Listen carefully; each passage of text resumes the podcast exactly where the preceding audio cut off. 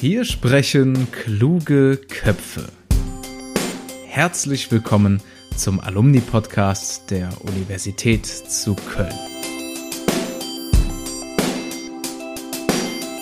Mein Name ist Nikolas Verhöfen. Ich bin selber Student an der Universität zu Köln und damit auch automatisch Mitglied im Netzwerk Köln Alumni. Mein heutiger Gast ist ein wirklich erfolgreicher Unternehmer, der definitiv um die Wirkung von Gerüchen und Düften weiß. Ich darf heute Robert Müller-Grünow in dieser Folge willkommen heißen. Er ist Duftexperte und genau in diesem Bereich sogar einer der Vorreiter. Dazu hat er auch schon verschiedenste Medienbeiträge begleitet und auch Bücher veröffentlicht. Warum der Beginn seiner Karriere aber eher auf einem Zufall beruht und wieso er regelmäßig in die Kölner Hörsäle geflogen kam, das erfahrt ihr in dieser Episode. Dann begrüße ich hier ganz, ganz herzlich unseren nächsten Podcast-Gast, wo man glaube ich, sagen kann, der hatte den richtigen Riecher im doppelten Sinne. Den äh, Wortvergleich hat er sicherlich auch schon öfter gehört.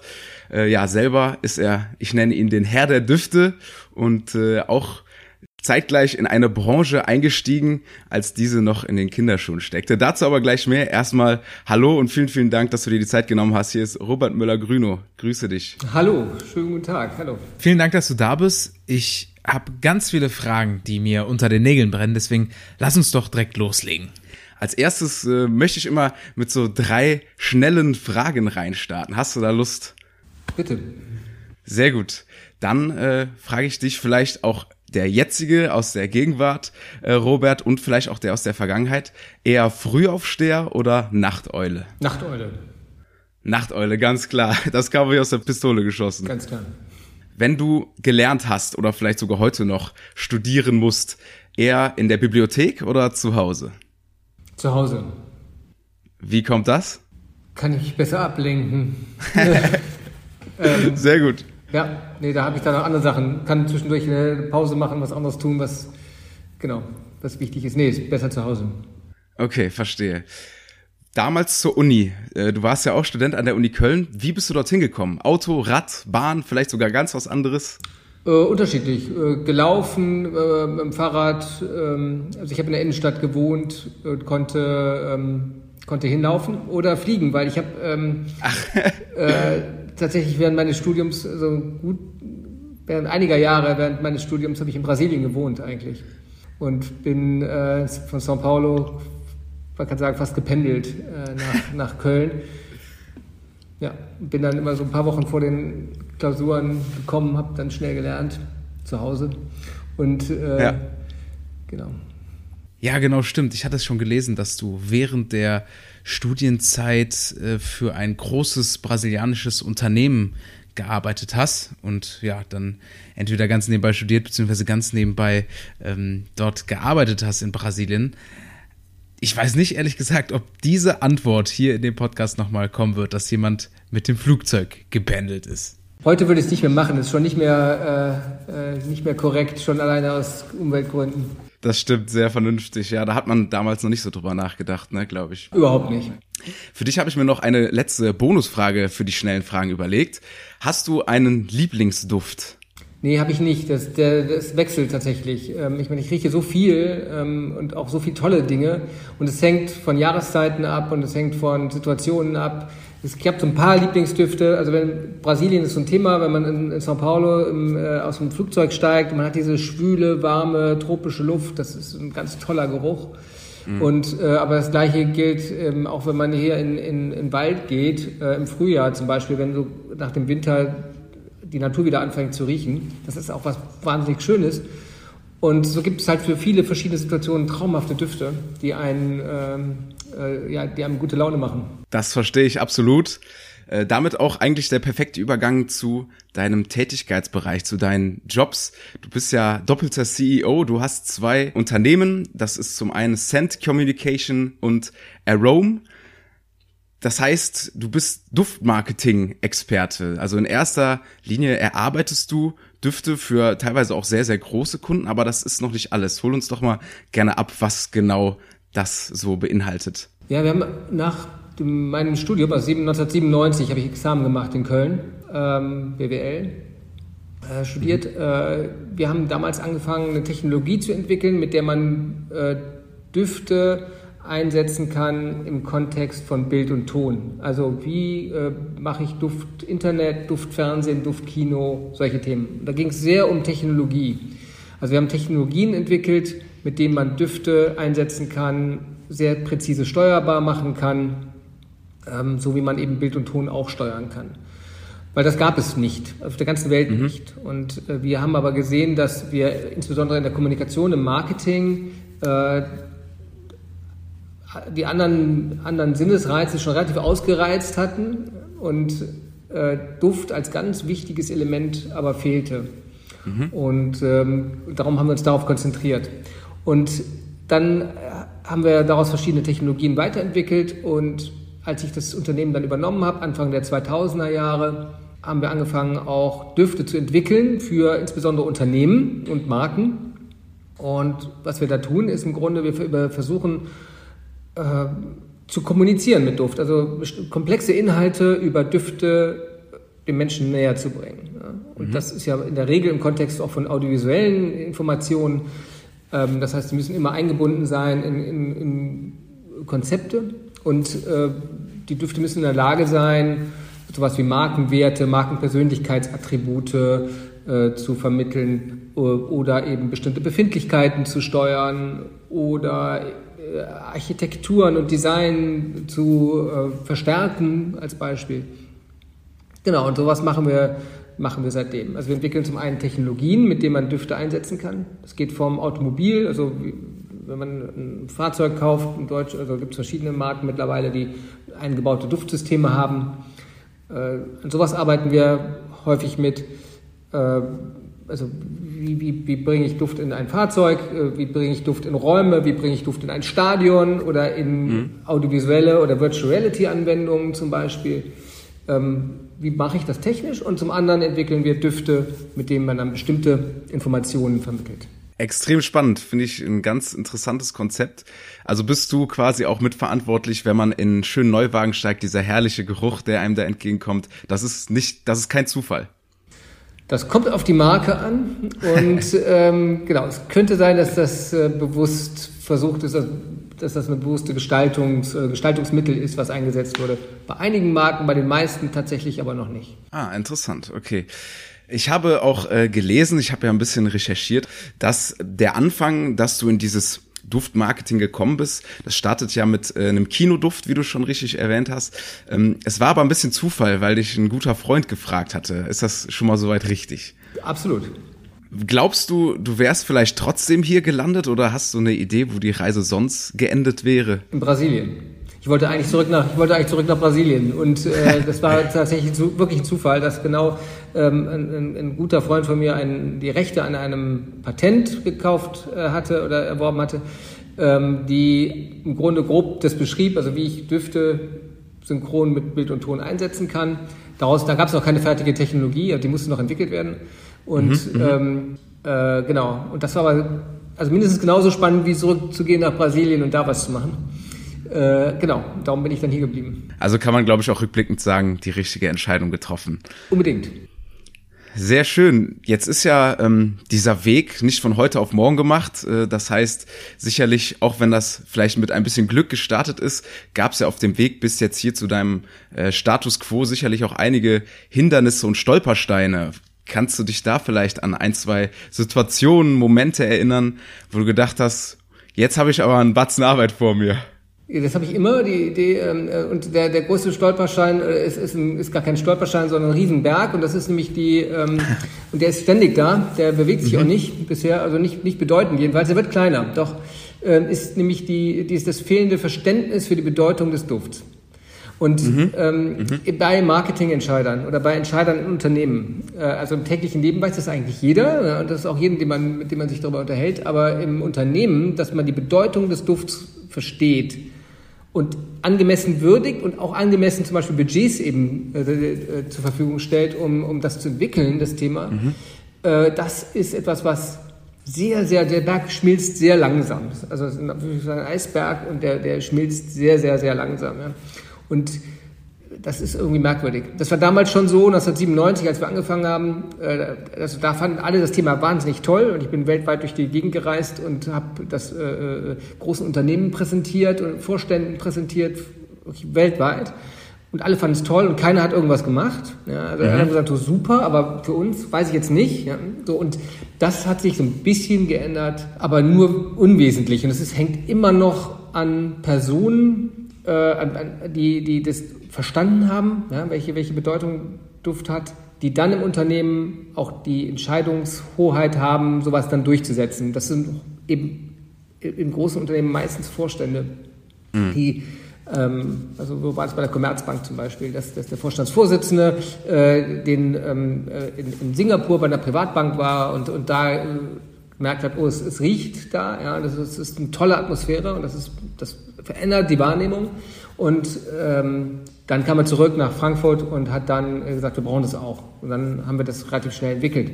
Und in dem Moment, wo er dann wegging und in die Schweiz, äh, war das Thema dann auch quasi durch, weil da kein anderer war, der das irgendwie konsequent weiter forciert hat. Und mhm. so ist das häufig. Und die andere, Verstehe. und für uns ein Einschnitt war sicherlich die Immobilienkrise 2008, 2009, äh, die ja zu einer Wirtschaftskrise dann äh, international wurde. Wir hatten bis dahin kann man sagen, ungefähr 90 Prozent unseres Umsatzes äh, außerhalb Deutschlands gemacht. Wichtige Märkte waren USA, äh, Russland, äh, Asien, ähm, auch Südamerika zum gewissen Teil. Und mit der Krise brachen ganz viele Märkte teilweise komplett weg, weil auch unsere Vertriebspartner äh, dann nicht, nicht, ihr Business nicht fortgesetzt haben und wir äh, das plötzlich gedreht haben. Also dass wir tatsächlich über 90 Prozent unseres Umsatzes heute in Deutschland machen oder 80 vielleicht. Und oh, Wahnsinn. immer noch ein Teil natürlich immer noch in China, jetzt auch wieder mehr, das, das wächst auch wieder, ähm, äh, oder in anderen, äh, Dubai, natürlich solchen, solchen Ländern, die ähm, innovativ sind, die eine hohe Affinität zu Düften haben, äh, ein Verständnis dafür haben, die nach, weit nach vorne denken. Ja, wir sind ja sehr konservativ hier in Deutschland. Also solche Märkte, die wachsen dann auch schneller als, als die Deutschen für uns. Mhm. Ähm, aber ähm, genau, das war auf jeden Fall ein Einschnitt, der also unseren Umsatz quasi, ich glaube, halbiert hatte damals, äh, von einem Jahr aufs andere, ja. Aber okay, das, das heißt, das seit, seit über 25 Jahren arbeitest du daran, die Wichtigkeit von Duftmarketing herauszustellen. Also das bleibt wahrscheinlich dann auch bis zur Rente deine größte Aufgabe, lese ich so raus. Das vermute ich. Ähm, äh, welche Rente? Äh, aber die, ähm, äh, ja genau, die Bedeutung von Duftmarketing, also eigentlich die Bedeutung des Dufts. Und ob das jetzt gar nicht Marketing ist oder ob das, es spielt ja immer eine Rolle. Also solange wir atmen, mhm. riechen wir und solange wir riechen, hat Duft Einfluss auf das, was wir fühlen, was wir denken, was wir tun. Und ähm, das heißt also die, die Bedeutung des Dufts muss gar nicht nur fürs Marketing sein, muss auch immer nicht, für, nicht nur ausschließlich für unser Geschäft sein, sondern überhaupt ähm, also eigentlich klar zu machen, wie wichtig Duft ist für unser Leben. Ja. Mhm. Für Entscheidungen zur Partnerschaft, für Entscheidungen, ob wir Produkte kaufen, für Entscheidungen, ob wir nach links oder nach rechts gehen. Ja. Duft spielt überall eine Rolle. Und ähm, genau, und, und, das klar zu machen, das ist schon irgendwie auch eine Aufgabe. Ja. Ja, das habe ich auch äh, in ein paar Zitaten von dir herausgehört, dass ähm, ja der Duft als direkter Reiz wahnsinnig schnell ins Gehirn schießt und, und super schnell Emotionen erzeugt. Da können wir leider nicht ganz so tief drauf einsteigen, würde mich zwar wahnsinnig interessieren, aber auch unsere Zeit ist ja hier begrenzt. Deswegen würde ich ganz gerne vielleicht nochmal einfach 30 Jahre zurückspulen, nämlich dann zu der Zeit an der Uni Köln. Das heißt, äh, du hast auch schon erwähnt, das BWL-Studium 91 bis 97 und dann auch als Diplom-Kaufmann abgeschlossen. Kannst du dich noch erinnern, warum es denn damals die Uni Köln geworden ist? Äh, ja, war eine gute Uni. Also das war, ähm, also ich wollte zu einer guten Universität gehen. Ähm, ich, ich, kam natürlich aus der Nähe von Köln, also von daher lag das auch irgendwie nahe, aber ähm, ich hätte auch überall woanders hingehen können. Ich habe ja auch mal kurz ein paar Monate zumindest oder ein Semester in den USA studiert, mhm. nachdem ich in Brasilien dann quasi das beendet habe. Ähm, Ja, Köln war eine gute Uni. Also mit guten Professoren. Ich meine, die waren bekannt äh, ähm, und hatten auch die Fächer, die mich interessierten. Ich hatte vor meiner äh, vor meinem Studium eine Banklehre gemacht. Das heißt, ich wollte mhm. auch irgendwie Bankbetriebslehre zumindest lernen. Ich wollte nie bei einer Bank arbeiten, aber ich wollte das, das, das Thema verstehen. Ähm, Steuerrecht, Professor Lang war toll, Professor Büschken bei, bei Bank.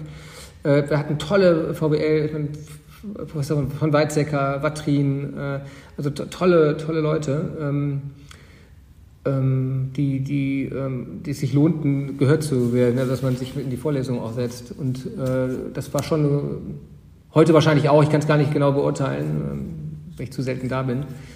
Aber das waren, waren tolle Professoren und eine, und eine gute Uni. Ja kann ich äh, durchaus bestätigen. Also die Uni Köln hat bis heute immer noch einen sehr guten Ruf und weiterhin sehr gute Professoren. Und was verbindet dich vielleicht trotzdem heute noch mit der Uni Köln? Gibt es da Berührungspunkte nach wie vor? Naja, ich habe in den letzten Jahren immer regelmäßig im, äh, auf dem, am Marketinglehrstuhl eine, äh, einen Vortrag gehalten im Rahmen der Vorlesung. Ähm, bei äh, Frau Professor Imschloss. Die ist aber jetzt gewechselt nach Lüneburg an die ähm, Leuphana ähm, Universität ähm, also in den letzten fünf, sechs Jahren habe ich, glaube ich, jedes Jahr ähm, eine, einen Vortrag gehalten in der Uni. Das verbindet mich auf jeden Fall. Ähm, ich weiß nicht, ob das jetzt irgendwie weitergeht, ob das die, ich weiß gar nicht, wer das Nachfolger ist da, äh, aber mhm. wenn das stattfinden soll, bin ich immer äh, gerne bereit und auch froh, äh, da, einen Vortrag zu halten. Und ähm, ansonsten äh, bin ich eigentlich wenig da, obwohl ich ja nicht so weit, ich könnte es fast sehen. Von hier, ich sitze hier am Rhein in äh, Köln-Mühlheim, kann auf die Stadt blicken, aber die Uni hat ja kein hohes Gebäude. Von daher kann ich das nicht direkt sehen. Vielleicht das Unicenter kannst du ja, ja von dir aus erspähen wahrscheinlich. Müsste, müsste ich jetzt zum Fenster gehen, gucken. Ich glaube nicht. Okay, okay. Na gut, trotzdem aber man merkt, dass du nach wie vor die Uni Köln-Fahne hochhältst. Das macht uns ja natürlich auch trotzdem stolz. Wenn du dich jetzt äh, hineinversetzt in die Momente, wo du dann durch die Uni gelaufen bist. Ich wollte zuerst die Frage stellen, welchen Duft assoziierst du mit der Uni? Das könnte aber natürlich vielleicht doch ein bisschen eher nach hinten losgehen, weil die Gebäude ja recht ja, alt schon sind, altehrwürdig, muss man ja sagen. Dann, deswegen möchte ich sie gerne anders äh, stellen. Welchen Geruch würdest du denn vielleicht für die Uni entwickeln oder welcher Impfstoff darf da auf keinen Fall fehlen? Inhaltsstoff, nicht Impfstoff. Nee, sogar Impfstoff mache ich nicht. Ähm, das ist, äh, genau. Sehr gut. Ähm, die, ja, ist eine gute Frage, weil ähm, wir, wir haben das ja gemacht für die Universität Bochum. Also Ruhr-Universität Bochum, ähm, da hatte mich der Professor Hans Hatt, der einer der weltweit führenden Riechforscher ist und Zellphysiologe, der hat da einen Lehrstuhl immer noch und äh, der hatte mich mal vor einigen Jahren zur, zum Jubiläum der, äh, der Uni äh, darum gebeten, äh, doch einen Duft zu kreieren für die Uni, in dem aber alle seine Forschungsergebnisse drin sind, der, der aber mhm. gleichzeitig dazu in der Lage ist, das Konzentrationsvermögen äh, zu erhöhen. Das kann man ja sehr gut machen, weil Düfte, bestimmte Düfte haben Einflüsse auf unsere GABA-Rezeptoren oder auf das Blockieren von GABA-Rezeptoren oder auf auch die Aktivierung von Neurotransmittern. Und äh, wie, das haben wir dann gemacht. Wir haben dann mit, dem, mit einem der besten Parfümeure, die es gibt, also Gesa Schön, der hat dann, ähm, haben wir dann zusammen einen Duft konzipiert, der ähm, äh, quasi eben für die Uni steht zum einen. Ach, hier kann ich mal zeigen, der heißt nämlich Knowledge. Da, das ist der Duft. Ah ja. Schick, ja, sehr gut. Kann ich bestätigen. Sieht auch gut aus. Genau, da ist im Grunde ist, ist alles drin, was einen, was einem in die Lage versetzt, sehr konzentriert zu denken und zu arbeiten. Mhm. Auf der gleich, gleichzeitig wirkt er aber tonisierend, das heißt, er beruhigt die Nerven, also Nervosität äh, wird vermindert und ähm, beruhigt gewissermaßen, ohne müde zu machen. Ja. Mhm.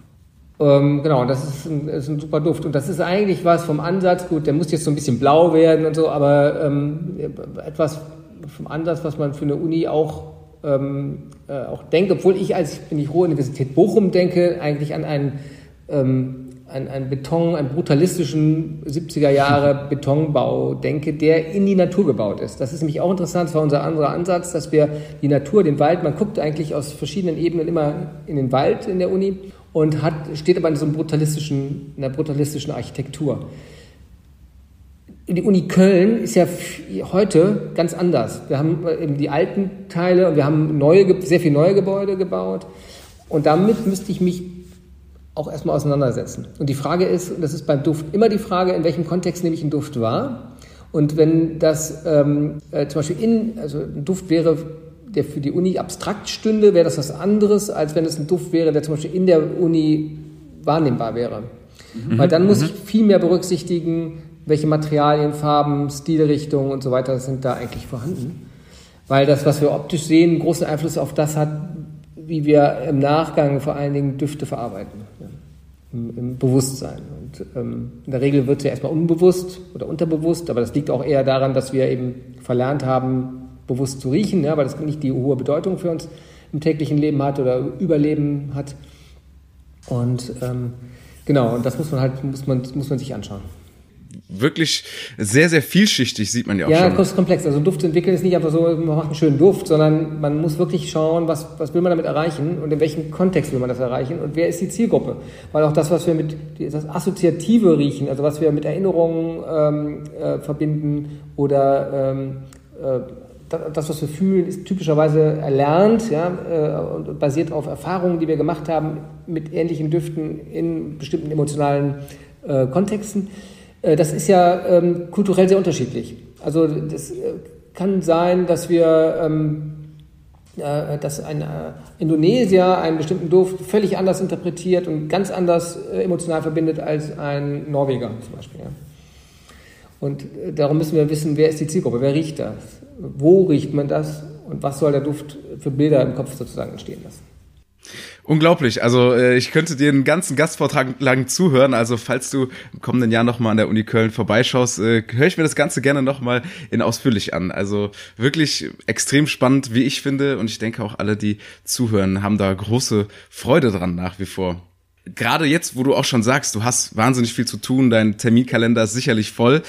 Wie, wie managst du diese ganzen Tätigkeiten? Kannst du das vielleicht auch unseren äh, Zuhörenden weitergeben? Ein Tipp, wie, wie, wie macht man das? Ist das nur gutes Zeitmanagement oder auch viel priorisieren? Hol uns mal ab gerne. Ja, priorisieren ist wichtig. Also wir kriegen mal unheimlich viele Anfragen. Und, äh, die, es ist halt so, wir sind ein kleines Unternehmen und äh, wenn jemand uns kontaktiert, ist es häufig so, dass sie immer mich sprechen möchten. Und es ist halt wichtig, ähm, zu kommunizieren, dass wir, dass ich ganz tolle Mitarbeiter habe, die ähm, teilweise besser beraten können als ich. Ja? Und ähm, das ist wichtig. Und äh, priorisieren, auch Dinge abzusagen, ist auch ganz wichtig. Fällt mir in der Regel ziemlich schwer, weil viele Projekte einfach so oder mögliche Projekte sehr spannend klingen und ähm, uns vielleicht auch irgendwie weiterbringen könnten, aber es nicht schaffen ähm, zeitlich. Ähm, es ist so, wahrscheinlich wie in vielen anderen Unternehmen, mit ganz wenigen Kunden macht man einen sehr großen Anteil des Geschäfts, aber auf der anderen Seite hat man bestimmte Projekte oder Kunden, die oder Partner, die ähm, wunderschöne Projekte machen, die einfach wahnsinnig Spaß machen, auch wenn man überhaupt nichts dran verdient und äh, die auch fürs, für die Außendarstellung oder fürs, fürs Image oder so gut sind. Ähm, die muss man dann auch machen. Ansonsten einfach viel arbeiten. Also ich äh, arbeite eigentlich irgendwie so immer. Ja. Ich bin zwar viel unterwegs, aber ich arbeite auch am Wochenende oder abends oder, äh, oder im Urlaub, eigentlich immer. Ja. Kann ich absolut bestätigen. Wir hatten dich ja auch im Urlaub kontaktiert und es kam wirklich instant eine Nachricht zurück. Also du scheinst immer erreichbar. Da schließt noch ähm, eine Frage an. Wir nähern uns schon langsam Richtung Ende leider. Trotzdem, bei all der Arbeit, was spornt dich an? Kann man das überhaupt auf eine Sache herunterbrechen oder ist es die Leidenschaft für das, was du tust? Ich arbeite wahnsinnig gerne. Also das brauchen wir gar nicht. Ich habe keinen. Also wir können was entwickeln. Die, die, es macht Spaß, mit Menschen zu arbeiten. Es macht Spaß, äh, gute Reaktionen zu bekommen von unseren Kunden, ja, mit denen zu reden und die, wenn die richtig happy sind und wirklich merken, dass, es, äh, dass, dass, dass wir da was Gutes gemacht haben, was, was, äh, das macht einfach Spaß. Ähm, ich wüsste gar nicht, was ich sonst machen sollte. Also ehrlich gesagt, das ist völlig selbstverständlich. Und ich, darum denke ich auch, du hast vorhin Rente angesprochen. Äh, kann ich gar nicht über nachdenken. Es ist eine äh, wahnsinnige Einstellung, finde ich klasse. Man merkt aber auch mit jeder äh, Ader, mit jedem Wort, das du sagst, dass du da komplett hinterstehst und das dir einfach Spaß machst und du dafür begeisterst. Absolut. Zum Abschluss kommt immer noch mal eine recht, ähm, naja, fies möchte ich sie nicht nennen, aber eine umfangreiche Frage, weil äh, ich würde dich jetzt bitten, die Zeit an der Uni Köln mit drei Worten zu beschreiben. Ah, frei, frei, wissenschaftlich, doch. Doch, passt, nehme ich.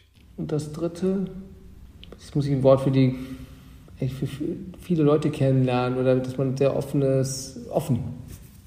Ja, offen beschreibt es doch sehr, sehr gut. Oder vielleicht auch einfach Netzwerken, weil wir ja schließlich hier auch beim Köln-Alumni Netzwerk sind. Aber das sind doch drei wunderbare Wörter, die du da gewählt hast. Also wir einigen uns auf frei, wissenschaftlich und offen. Mhm. Das passt doch perfekt und damit können wir den Podcast dann auch schon beenden. Ja, an dieser Stelle, Robert, vielen, vielen herzlichen Dank. Es hat mir großartigen Spaß gemacht. Also wirklich eine tolle Vita. Es lohnt sich mal auch ähm, deine sozialen Kanäle, deine Internetseite auszuchecken. Ähm, du hast auch ähm, mehrere Bücher veröffentlicht. Die lohnen sich sicherlich auch mal da äh, reinzuschauen mindestens. Und deswegen sage ich ganz herzlichen Dank, Robert.